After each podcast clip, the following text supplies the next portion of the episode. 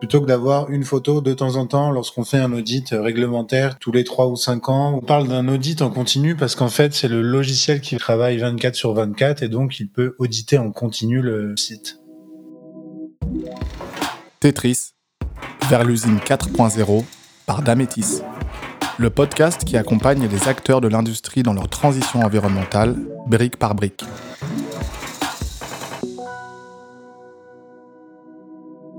Bienvenue dans un nouvel épisode de Tetris vers l'usine 4.0 par Dametis. Objectif de cette série d'épisodes, vous aider à améliorer les performances environnementales de votre usine. On vous explique comment à travers la méthodologie d'Amétis en cinq grandes étapes. Avec cet épisode s'achève la troisième étape, et oui, celle des ajustements. Et aujourd'hui, on va parler de l'audit détaillé en continu avec deux experts d'Amétis, à savoir Baptiste Lemaître et Guillaume Le Pastourel. Bonjour messieurs. Bonjour. Bonjour. Je vous propose qu'on entre tout de suite dans le vif du sujet avec une question simple mais qui va poser les bases pour la suite. Lorsqu'on parle d'un audit détaillé en continu, de quoi s'agit-il? Alors on parle d'un audit en continu parce qu'en fait c'est le logiciel qui va faire cet audit. Et euh, contrairement à un audit qu'on réalise lorsqu'on va sur site, on passe quelques jours sur site, on prend une photo un instant T de, des consommations énergétiques de l'usine et, de, et des, des paramètres de fonctionnement. Là, le logiciel, lui, travaille 24 sur 24 et donc il peut auditer en continu le, le site.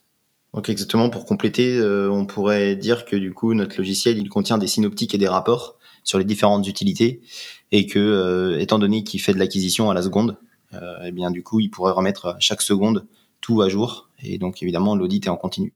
Ok, ok, très clair. Euh, je, je, vois que la notion d'audit en continu ici est, est cruciale. Est-ce que vous pouvez expliquer en quoi c'est important? C'est ce que j'ai commencé à aborder dans, dans, dans la question d'avant, c'est-à-dire que euh, on prend une photo et euh, ce qui nous intéresse, c'est d'avoir euh, d'avoir la vidéo. Donc, plutôt que d'avoir une photo de temps en temps, lorsqu'on fait un audit réglementaire tous les euh, tous les trois ou cinq ans, ou ou une fois de temps en temps quand quand les politiques interne euh, de demande euh, d'améliorer la performance énergétique. En fait, ces audits, ils sont trop espacés, euh, pas forcément suivis d'action, alors que une fois qu'on va mettre un audit détaillé en continu, on va pouvoir intéresser beaucoup plus les gens et on va pouvoir voir immédiatement en fait le, bénéfice des actions qu'on va mettre en place. Donc c'est là tout l'intérêt en fait de l'audit détaillé en continu et en plus de ça, on va pouvoir dé détecter toutes les dérives. Exactement, le problème d'une photo est de, de pouvoir faire l'état des lieux sur un moment donné. Euh, et bah, du coup, on ne prend pas en considération tous les paramètres qui vont influencer notre consommation. Donc en fait, euh, si on voit en continu les choses, tous les paramètres viennent se mélanger. Et donc lorsque un seul paramètre change, on voit notre consommation évoluer. Et donc ça, ça vaut pour euh, si on fait une préconisation, eh bien on va voir directement les gains associés à cette préconisation. Et aussi, on va voir aussi euh, les dérives grâce à ça. Si, admettons, on a une météo qui est euh, exceptionnellement euh, basse ou haute, on va voir derrière l'influence que ça va donner sur notre consommation. Alors, on parle beaucoup de l'intelligence du logiciel. Pourtant, l'humain est encore très présent à ce niveau. pourquoi est-ce qu'on ne peut pas encore remplacer l'humain à 100% par un logiciel à, à cette étape? Je sais que la question peut paraître cynique ou, ou surprenante, mais c'est bel et bien une question que je, je pose. Bah, déjà pour qu'on ait encore du travail? Si, on faisait des, logiciels 100% intelligents, on serait, on serait à la porte. Non, euh, sans blague. Euh, après, c'est le, le, le, logiciel, ça, c'est ce qu'on avait abordé un petit peu euh, lorsqu'on parlait des logiciels de management de l'énergie. C'est que le risque, c'est de considérer que les données qu'on a, qu'on observe, sont bonnes, sont pertinentes et correspondent à, correspondent à ce qu'on s'attend de mesurer. Donc l'humain, il est là pour mettre les règles métiers, paramétrer le logiciel, donc paramétrer l'audit en continu.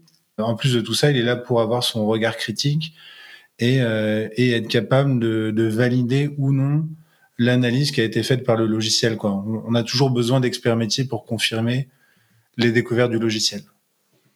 Et c'est aussi peut-être un, peut-être un sujet éthique que souhaite Damétis, c'est-à-dire euh, savoir que l'humain euh, reste décideur. Et en tout cas, euh, quand il met quelque chose dans l'outil, eh bien, du coup, il, est, euh, il reste maître euh, de ce qui est dans l'outil. C'est peut-être encore mieux comme ça pour le coup, euh, parce que comme ça, enfin, l'humain reste compétent et comprend bien tout le système en fait. Ouais, et c'est ce qui permet de véritablement travailler main dans la main entre le logiciel et l'humain. Oui, exactement. Je pense que c'est pas pour autant que euh, le logiciel ne peut pas être force de proposition et du coup, euh, c'est peut-être euh, ce qu'on recherche de dire le logiciel vient vers moi pour me dire attention, je détecte une dérive, peut-être que c'est cela et du coup, l'humain va venir valider si c'est bien ce que propose le logiciel ou non. C'est un exemple que je vais me donner, mais on peut le retrouver dans plein d'autres choses je pense qu'il faut se méfier quand même de l'intelligence artificielle à 100% euh, logiciel, parce que du coup derrière on peut totalement, euh, enfin, ne rien comprendre à ce qui se passe, et c'est le logiciel qui prend des décisions. L'idée n'est pas du tout de tomber dans ce dans ce non-sens. Bien sûr, bien sûr. Et en parlant d'expertise humaine, toi, Guillaume, tu es chef de projet et Baptiste, tu es ingénieur énergie. Euh, à ce niveau, qu'est-ce que ça apporte de combiner vos compétences respectives? La plupart du temps, on est euh, plutôt complémentaires, euh, c'est-à-dire qu'il y en a un qui agit plutôt dans la première phase d'action. On va dire si on parle d'une installation d'un logiciel, il y en a, il y a plutôt du coup le chef de projet implémentation logicielle qui, est mon poste, d'agir dans une première phase et puis une fois que le logiciel est installé, euh, en soutien vient euh, du coup Baptiste, donc euh, ingénieur énergie, pour venir apporter tout son savoir-faire et, son expertise sur les différents systèmes de régulation, les différentes installations qu'on peut trouver sur un site industriel. Oui, exactement. C'est deux choses qui viennent qui viennent s'imbriquer, c'est-à-dire que une fois que Guillaume a, a, lui bien compris le fonctionnement de l'usine et il a il a cartographié les, les endroits intéressants, on rentre là une phase d'analyse plus précise où euh, on, est sur des échelles de temps qui sont qui sont plus longues quoi. C'est-à-dire que on est sorti de la partie opérationnelle, on a rencontré le client, on a fait les travaux, etc. Et, euh, et voilà, la balle passe dans, dans, dans le camp de, de l'analyse. Et donc là, on s'accorde plus de temps et on s'accorde d'y revenir. Donc c'est euh, deux échelles de temps différentes et c'est pour des missions qui sont complémentaires quoi. Si si le plan de mesurage il n'a pas été réalisé aux endroits intéressants l'analyse derrière, elle, en pâtira. Donc c'est pour ça qu'on a besoin de, de, bien se comprendre et aussi euh, bien se connaître pour qu'on arrive à avancer ensemble et euh, que, que, la transmission soit la plus fluide possible, que ce soit sur euh, sur le, le, projet ou que ce soit dans la relation avec avec le client. Quoi. Ok, donc c'est un vrai travail d'équipe, quoi. Exactement, c'est aussi un point de vue d'Amétis de faire des binômes. c'est aussi beaucoup plus agréable de travailler à deux que tout seul. Je confirme. Euh, d'ailleurs, est-ce que vous avez des anecdotes en tête euh, à propos de projets d'optimisation qui ont été euh, intéressants financièrement ou que vous avez détectés grâce à, cette analyse en, continu, justement? Oui, bien sûr. Alors l'avantage de, de faire des audits sur les sites où on a déjà pu installer le, logiciel sur une partie, au moins sur un périmètre de l'installation, ça permet d'avoir accès à des données fiables et avec un historique relativement long.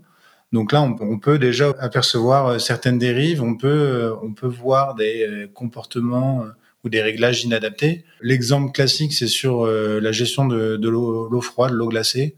Il y en a dans beaucoup de beaucoup d'entreprises et souvent c'est mal géré, c'est-à-dire que on met on met une température trop basse et puis on met des, débits quasiment maximum.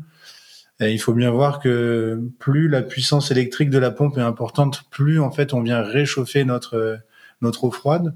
Donc euh, quand, quand, on réduit le débit, quand on ajuste euh, les besoins au plus proche euh, du site, on va on va avoir plusieurs plusieurs leviers. Donc on va réduire la consommation électrique des pompes, on va réduire de facto le réchauffement de l'eau glacée, ce qui fait que notre groupe froid va moins travailler. Donc en fait, ça c'est un cercle soit vertueux, soit euh, soit néfaste et qu'il faut absolument surveiller. Et donc euh, nous, on est là pour voir si euh, au long cours les réglages ont été bons. Et sur la plupart des sites que j'ai audités, il y, a toujours des gains à faire là-dessus qui peuvent se chiffrer à plusieurs dizaines de milliers d'euros par an en fait. J'ai un autre exemple aussi sur la consommation de, gaz.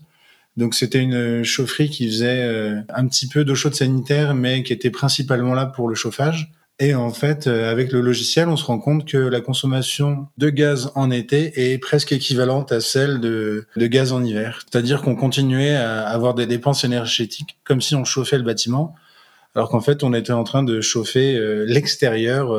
Euh, ça partait directement dans l'atmosphère à, cause d'un phénomène de thermosiphon. Donc le, chauffage était à l'arrêt, mais il y avait une circulation naturelle de par de par un manque de vigilance quoi en fait la, la, maintenance euh, n'avait pas euh, pas condamné les vannes de chauffage. Et euh, ça, c'est quelque chose qu'on a pu repérer immédiatement sur le logiciel. Et c'est quelque chose qu'on comprend pas nécessairement avec les, les factures gaz, quoi. En regardant l'évolution des températures et en regardant l'évolution de la consommation de gaz, on a immédiatement identifié le souci. De mon côté, euh, du coup, les anecdotes sont, euh, sont aussi euh, de différents niveaux d'importance. Ça peut aller de la sonde défectueuse. Il y avait une sonde défectueuse qui, du coup, indiquait une mauvaise indicateur de température. Une fois changée, eh bien, on avait la bonne indication et cette bonne indication montrait une bâche d'un circuit vapeur qui était au-delà de 95 degrés et donc avec un potentiel de revap qui était très fort et en fin de compte il y avait revaporisation donc de la vapeur qui partait aux petits oiseaux. Donc suite à ça, du coup le client a pu installer une, une bâche sous pression avec des gazeurs thermiques et du coup ça fait des gains assez importants.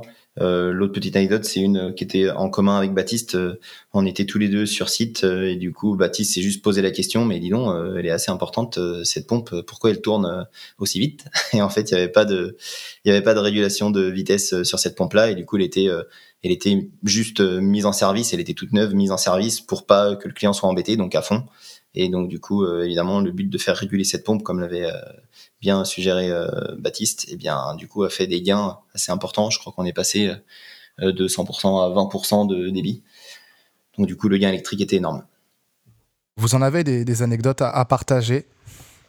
Oui, c'est pas ce qui manque en se déplaçant un petit peu. Ouais, j'imagine que vous en avez vu. Oui. Facilement. Merci messieurs pour cet épisode en binôme. Merci. Voilà, on en a fini avec l'étape 3 de la méthodologie de Dametis pour améliorer les performances environnementales de votre usine.